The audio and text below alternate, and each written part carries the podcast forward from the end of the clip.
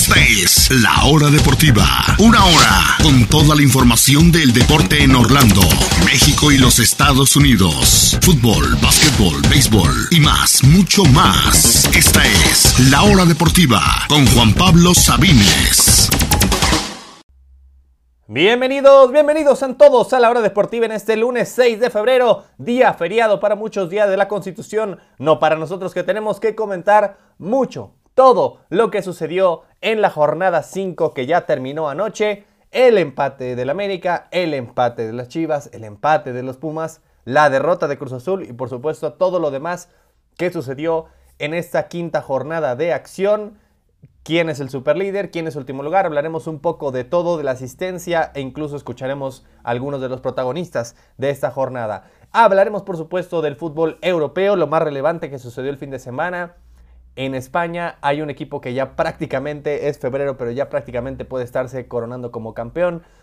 Varios grandes cayeron en Inglaterra el fin de semana, por supuesto el resultado del derby en Italia y mucho más. Así que acompáñenos en este lunes 6 de febrero en la hora deportiva. Yo soy Juan Pablo Sabines y están escuchándonos a través, perdón, a través de Radio Chapultepec 560 AM en la Ciudad de México y sus alrededores, también por supuesto a través de radiochapultepec.mx, en emisoras.com, en tunin.com y también en Spotify, Apple Podcast, Google Podcast, Breaker, su plataforma favorita. Subimos solamente algunas secciones, los invitamos también a seguirnos y escucharnos por ahí.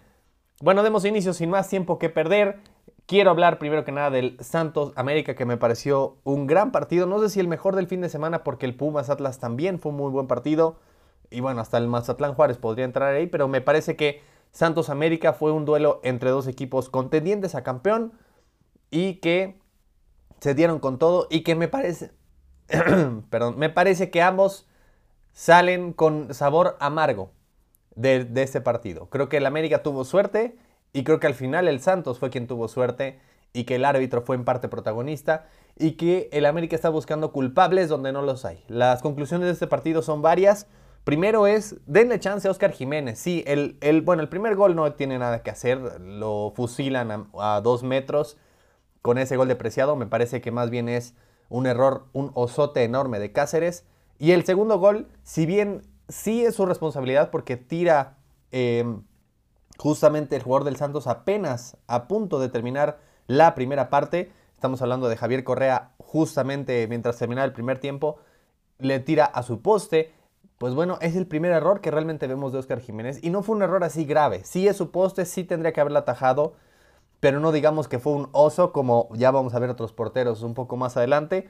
Y es el primer error que tiene vaya, en esta etapa que le están dando, esta oportunidad que le están dando, la confianza que, le está proveyendo el Tano Ortiz por sobre Melitón, perdón, pero por sobre Malagón y pues bueno, realmente ha tenido solo un error. No me parece que, obviamente ninguno de los dos es ni Ochoa, ni Marchesín, ni Moy Muñoz, incluso de los porteros del América en la última década, pero de lo que tienen, Oscar Jiménez creo que se ha ganado la titularidad y creo que sí, obviamente sí comete un error, pero no es un osote y es el primero que apenas comete. Así que yo creo que paciencia eh, y creo que ya si va cometiendo más podemos tomar una podemos cambiar la conversación, pero por el momento me parece que hay que tener paciencia.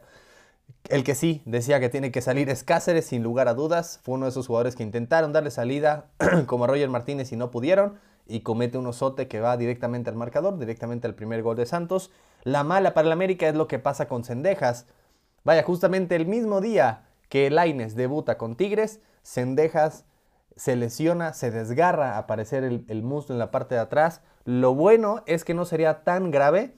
Sí se perdería algunos partidos, por lo menos el siguiente contra Necaxa es seguro, pero no se perdería todo el torneo. Falta, en cuanto tengamos más información, se las damos aquí. Pero el momento es que no es que se pierda varios meses, pero sí por lo menos algunos partidos, por lo menos segurísimo el de este fin de semana ante Santos. Así que justamente es una posición que le haría falta al América, pero pues eso es el América, sin jugar espectacular y tal vez sin merecerlo mucho, pero se repone de un 2 a 0 abajo con un penal para mí bastante polémico. Sí es una clara muy una, falta muy clara, una clara muy falta iba a decir, una falta muy clara eh, dentro del área, pero me parece que en esa falta eh, no iba a llegar nunca el jugador del América. Me, parece que era... No recuerdo si era Fidalgo o, qué jugador era, porque Cabecita es quien realmente llega por el balón, pero quien comete la falta sí obstruye el paso, pero no había manera en absoluta que llegara al balón. Eh, jugador de la América que no recuerdo quién era exactamente, pero el punto es que me parece que fue un penal polémico porque puedes dar el caso absoluto de los dos lados. Es una obstrucción muy clara, sí lo es, pero si no lo hubiera obstruido, no había manera absoluta que llegara al balón tampoco. Así que al fin y al cabo se beneficia la América de ese error del Santos justo en el momento indicado que es apenas cuatro minutos después de que se habían puesto abajo 2-0 y justo antes de la primera parte para tener ese ímpetu en el segundo tiempo y no irte al descanso abajo 2. Y todo el segundo tiempo la América estuvo arriba, lo intentó sin realmente ser muy claro. Sí tuvo varias muy buenas atajadas a Acevedo, sobre todo de, eh, de cabecita una, de Diego Valdés, que realmente no han, no han estado en su mejor nivel, salieron y me parece la América incluso mejoró tras las salidas de tanto Valdés como cabecita, pero al final el gol llega de una jugada muy fortuita. El balón pasa por la barrera exactamente en el punto donde se abrió. Exacto. Ni siquiera la desvían. Justo en, ese, en esos 20 centímetros donde no hay jugadores del Santos, por ahí pasa el balón. No fue un buen tiro en realidad. O sea, el 99% de las veces ese tiro pega en la barrera y rebota hacia el otro lado y ya. Pero se abrió exactamente en ese punto. No iba ni muy alto ni muy bajo. Fue exacto en el punto para el 2 a 2 del América. Poco a poco, poco después viene la expulsión del jovencito eh, Lucas Nahuel González, que apenas acababa de debutar. Me parece una jugada también exagerada la roja, porque claramente toca el balón y sigue de frente y sí se lleva al jugador del América. Obviamente sí es, sí el falta y sí fue fuerte, pero me parece que no era para roja porque el jugador va hacia el balón y no hay forma de que se quite, ¿no? Es, creo que la diferencia es que alza un poco el pie y por eso es que dice eh, el árbitro que es roja. Digo, me parece exagerado y de todos modos no cambió nada porque fue al final, pero Creo que sí el América puede contar con un poco de suerte entre ese penal, esta roja que no cambia mucho y ese gol que realmente se abre la barrera, pero sí termina al final encima de un Santos que ya estaba entregado por completo, ya rezando porque terminara el partido que acabó como los 10 minutos eh, después del 90 y al final me parece ambos se quedan con un sabor agridulce. América viene de atrás, sí, pero, insisto, sin jugar muy bien y con bastante fortuna. Y Santos pues desperdicia una ventaja 2-0, pero pudo haberlo perdido fácilmente en los minutos finales. 2 a 2 entre dos equipos que son contendientes en uno de los pocos partidos que realmente vimos el fin de semana en los que los estadios estuvieron no lleno, pero casi lleno. Ya hablaremos eh, después del corte comercial de la asistencia paupérrima en general en este fin de semana. El único partido que se salva fue este Santos América que no llegó al lleno, pero se acercó y obviamente gran parte de la afición, pues bueno, pintada de amarillo allá en la comarca lagunera. Vámonos ahora con el duelo Cruz Azul Tigres, un duelo que por cierto pudimos estar ahí presentes en el Estadio Azteca, eh, viendo eh, el ambiente, eh, el Azteca en general, ya recordando que en unos meses más cerrará y lo estarán remodelando, que buena falta le hace tanto por dentro como por fuera. Vaya, si queremos realmente que sea un estadio de primer nivel para la Copa del Mundo, ya ni, siquiera digamos como los de Qatar, vaya, digamos como el OmniLife, o bueno, el Akron, y el del Gigante de Acero, sí le hace falta una buena chanadita al Azteca, que no deja de ser obviamente impresionante, pero sí tiene muchos, muchos detalles que mejorar, tanto en los accesos, vaya, de Ticketmaster ni siquiera les quiero decir lo difícil que fue eh, eh, el, el acceso, tenía uno que ir a un Office Depot, en la del Valle, que era el punto más cercano en toda la Ciudad de México para acceder. Había una fila enorme y faltaba menos de una hora para el partido. Llega uno al estadio y no te dicen exactamente dónde tienes que ir. Tienes que ir preguntando a, ver quién con la bondad de su corazón te puede decir, ah, sí, si tú ya compraste tu boleto, tienes que ir acá, si quieres comprar, tienes que formarte un, empezó el partido y seguía llegando la gente, seguía llegando la gente. Mucha gente se quedó fuera cuando empezó el partido, no porque no había llegado a tiempo al estadio, sino porque no le habían dado su boleto todavía y porque todavía tenía que formarse. El sistema de Ticketmaster es absurdo, lo hemos visto en conciertos, ya me tocó por fin verlo en un partido en donde no te dicen en dónde sí puedes y no puedes con, dar tus boletos. El, el sistema de servicio al cliente es nefasto, eh, no sirve en absoluto. Mandé un correo, todavía no me han respondido eh, dos días después. Vaya, realmente, realmente un sistema absurdo. y que pues quería desahogarme aquí. Yo creo que muchos mexicanos lo hemos sabido. En el que además de todo tienes que pagar por el will call, por ir por tus boletos. No hay otra opción, no puedes descargarlos, no hay otra opción, tienes que pagar por eso. Y encima, ya que vas por tus boletos, que tienes que dar tu tarjeta, tu identificación, el correo, todo lo que tienes que dar es un proceso larguísimo y encima tienes que pagar otros 10 pesos por tu seguridad, entre comillas. Vaya, realmente, realmente es un sistema absurdo y que espero también podamos cambiar antes de la Copa del Mundo, si no es que antes. Pero bueno, ya hablando del, mismo partido, me pareció un Cruz Azul muy, muy triste y muy acorde con lo que vimos en la temporada baja. Un Cruz Azul que básicamente no dejó de dispararse en el pie. Eh, que no pudo obtener los casi 500 mil dólares por los bonos de los jugadores mundialistas porque los pusieron tarde, que se les fueron jugadores gratis como Romero, eh, regresó Mayorga a Chivas, tuvieron que traer de regreso a Jordan Silva que ya lo habían corrido, su refuerzo, Carlos Varga, llega y se lesiona apenas a los 30 minutos y va a estar fuera quién sabe cuánto tiempo. Eh, vaya, al Iván Morales, el chileno, ya le habían dado la despedida, ya se había despedido todo, ya estaba buscando mudanza, ya le había faltado el respeto a Chuy Corona y al final dicen, ¿sabes qué?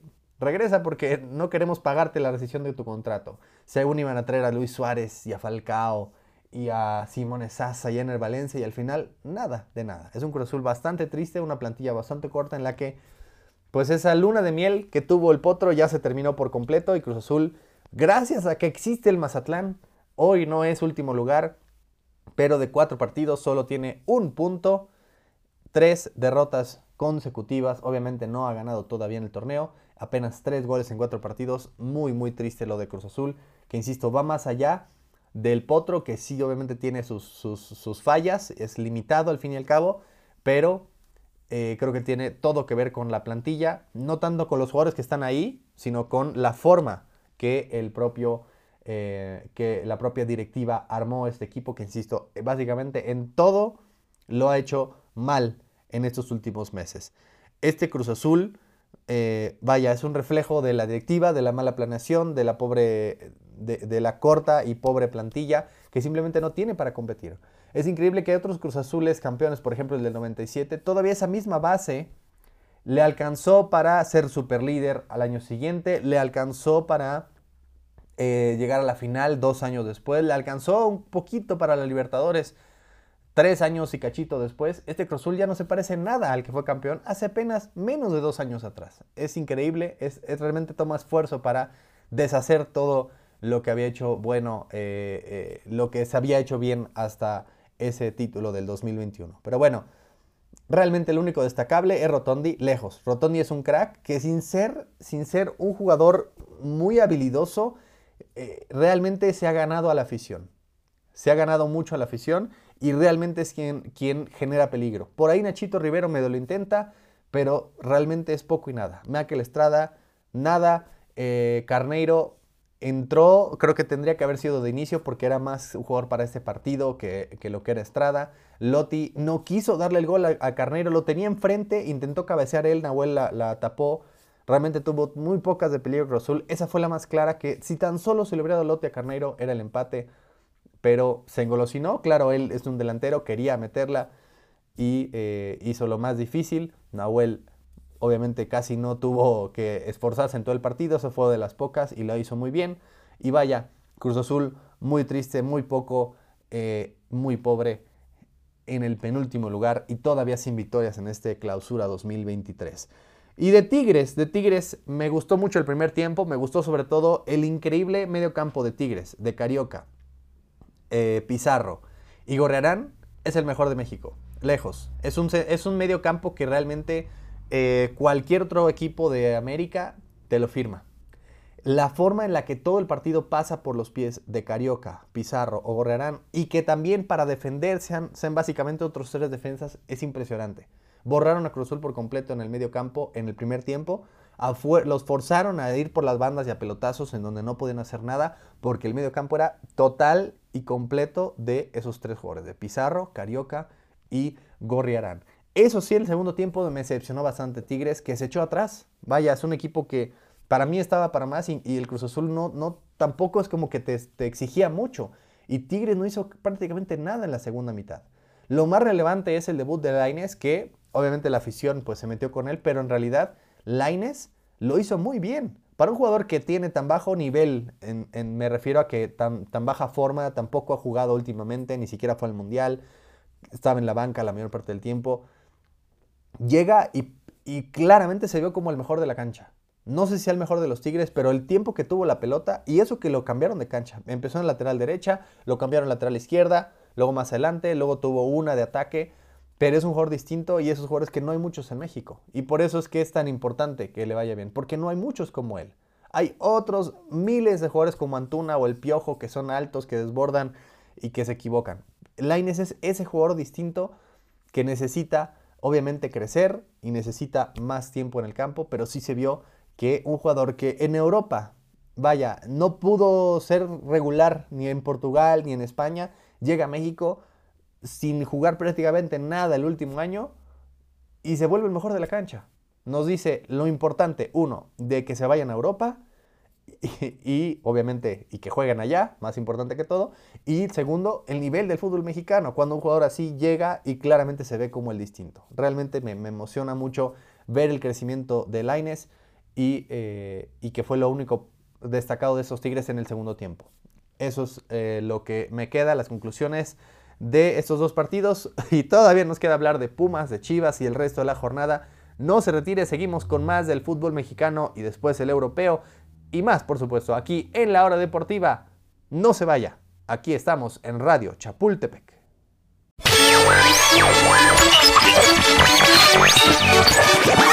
El deporte en la República Mexicana. La hora deportiva con Juan Pablo Sabines.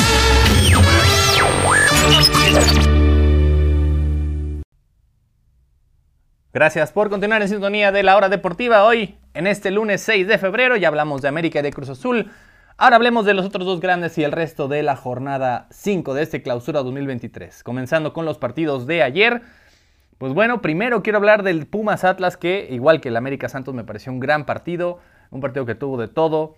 Eh, expulsiones, regresos, volteretas, goles de último minuto y al fin y al cabo fue un empate a dos que eh, si bien deja con un mal sabor de boca también a los aficionados Pumas, me parece que este equipo ha sido una de las gratas sorpresas de la temporada. Y sin ser nada espectacular y sin tampoco tener grandes resultados, dos empates, dos, dos victorias y una derrota en cinco partidos no es nada para rasgarse las vestiduras, pero me parece que es más de lo que muchos aficionados Pumas y de, los que, y de lo que muchos esperábamos en esta nueva era con Rafa Puente Jr. Al final, eh, a Pumas le cuestan sus propios errores. Falla un penal eh, Dineno, se queda con un hombre menos por segundo partido consecutivo, lo cual otra vez más le impide ir por el triunfo, así como la semana pasada ante Tijuana, aquí ayer en CU otra vez, y también ese gol de último minuto que dejaron a, eh, a Quiñones totalmente solo, pues bueno,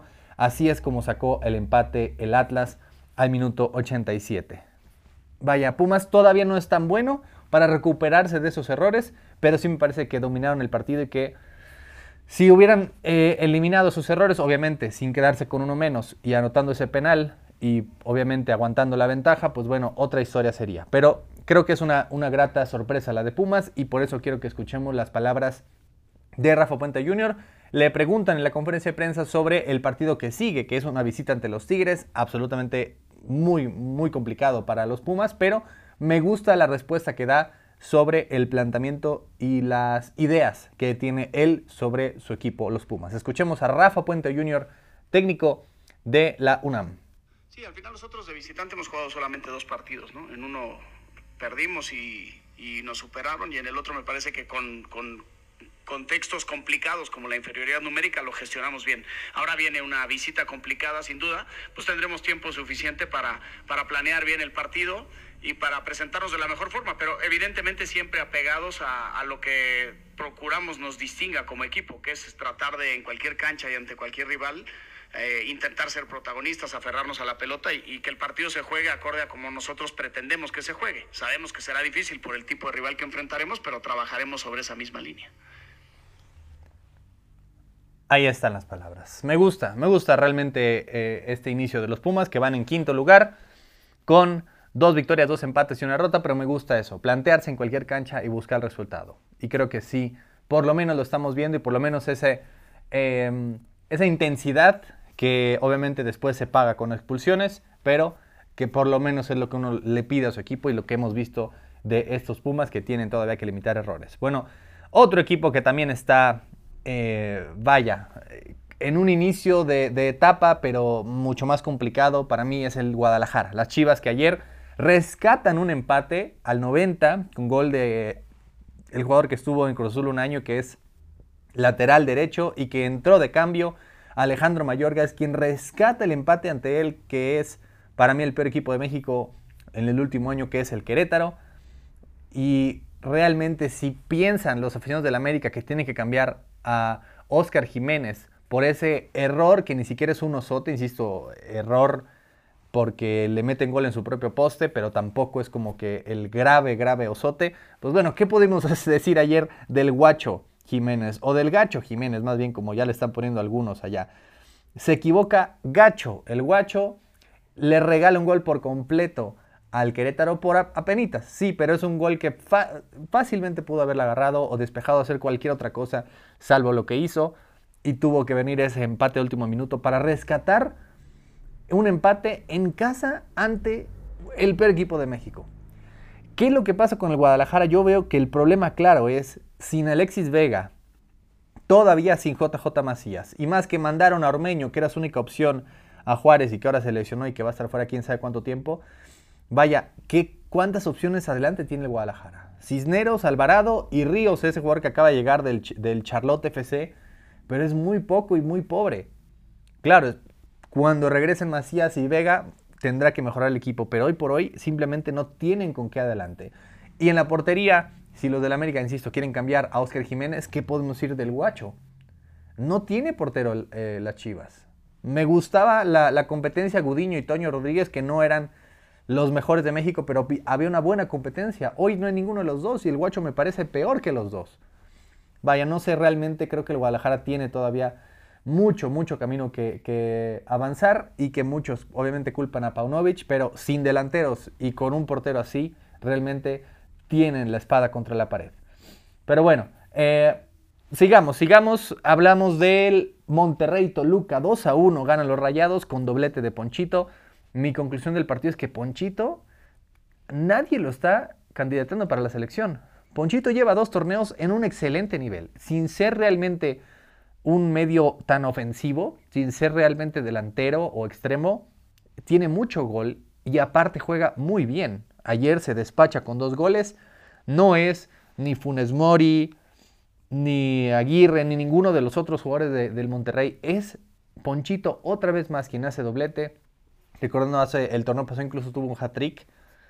Sin ser, insisto, sin ser realmente goleador, sin ser realmente extremo o delantero, está en un gran nivel, tiene dos torneos ya en un gran nivel y para mí creo que tendría que ser en nuestra nueva etapa de la selección, tendría que ser considerado para la selección. Gana Monterrey 2 a 1 y se coloca con 12 puntos empatado con Pachuca eh, allá en lo más alto de la tabla. Claro, Pachuca con mejor diferencia de goles, ambos con 12 puntos. Tigres es tercero con 11 y de ahí vienen Santos, Pumas, San Luis y las Chivas con 8 puntos al momento. Pero Pachuca, Monterrey y Tigres los que están hasta arriba, justamente los que pensábamos al inicio del torneo. El América por ahí va todavía invicto, sí, pero con cuatro empates y solo una victoria para las Águilas hasta el momento. pero bueno, eh, lo último que quería hablar, bueno, dos cosas faltan. Tijuana, Tijuana que después de 13 partidos sin ganar, la racha más larga en la historia del club, no solo en primera división, en segunda, en cualquier división, nunca había conseguido tanto casi seis meses ya desde agosto que no consigue una victoria, esa vez frente a Cruz Azul. 13 victorias, 13 partidos, es decir, casi un torneo entero lleva el Tijuana sin ganar un partido. Y pues bueno, tras ese empate del viernes pasado ante el Necaxa, un empate que dejaron ir, eh, que tenían la ventaja todo el partido y dejaron ir al final, pues bueno, han despedido al técnico Ricardo Baliño. Solo cuatro victorias en 22 partidos. Todavía no han dicho qué va a pasar en Tijuana, pero bueno, eh, claramente Grupo Caliente no puede tener a, dos, a dos eh, equipos, de los dos apenas se hace uno, si es que, entre Querétaro y Tijuana, y hoy por hoy, pues claramente Tijuana también tiene mucho. Está muy lejos de, ser un equipo competitivo y casi ya un torneo entero sin conocer la victoria. Y bueno, lo último que quería decir, ahora sí, hablando de las asistencias eh, y de lo que vimos en el Azteca el domingo, pues bueno, solamente del Azteca, que caben hoy por hoy más de 80 mil personas, solo hubo 20 mil asistentes al Azteca. Cuando es un, un, partido entre Cruz Azul, un equipo grande, y Tigres, un equipo que se jacta de ser grande y que se jacta de tener afición en toda la ciudad, y eso que casi no hubo incomparables, sí hubo afición tigre en la, en la tribuna, niños más que nada, como que es el equipo más popular entre los niños o uno de los más populares, pero realmente fue una entrada muy, muy pobre en el Azteca. Y eso lo vimos en todo el fin de semana. En el Pumas Atlas en CU, solo 15 mil personas, nada más 15 mil. En el Chivas Querétaro, 26 mil, un poquito más, pero tampoco es una gran entrada. En el Mazatlán Juárez, ¿por qué lo digo? Porque la entrada fue gratis y ni así, solo 17 mil personas. Claro, decente para un Mazatlán Juárez, pero insisto, cuando la entrada es gratis y ni así puedes llenar ni siquiera el, el al 75% tu estadio, pues bueno, ¿qué te quiere decir? En Necaxa Tijuana, 12 mil personas nada más. Vaya, eh, los únicos dos partidos que realmente a más del 90% estuvieron fueron el Santos América con 25 mil personas bueno, casi 90%, porque al Corona le caben, a, bueno, al TSM le caben 29 mil, casi 90%, eh, y la mejor entrada fue el Monterrey Toluca, que claro, un equipo que le mete, eh, que va bien, que tiene refuerzos, pues claro, la afición responde. ¿Quién lo diría? ¿Quién diría que si el equipo va bien y la, y la propia directiva hace un esfuerzo, la afición se lo paga? En cambio, vemos lo que pasa con con Cruz Azul, con Chivas, ya ni qué decir de Necaxa o de Mazatlán, pues bueno, vemos entradas tan, tan pobres en México y es la regla. Lo raro es ver estadios llenos, claro, los de Monterrey y el Santos, que tiene un estadio no muy grande de vez en cuando, y obviamente alguno que otro clásico, pero lo normal, la norma en esta Liga MX es estadios semivacíos a menos de la mitad de capacidad. Pero bueno, vamos a una pausa y continuamos con más en la hora deportiva. Todavía falta hablar de qué, de qué trata el castigo al Manchester City, cuál es el nuevo equipo de Kyrie Irving y por supuesto todo lo que pasó el fin de semana en el fútbol europeo. No se retire porque seguimos en la hora deportiva.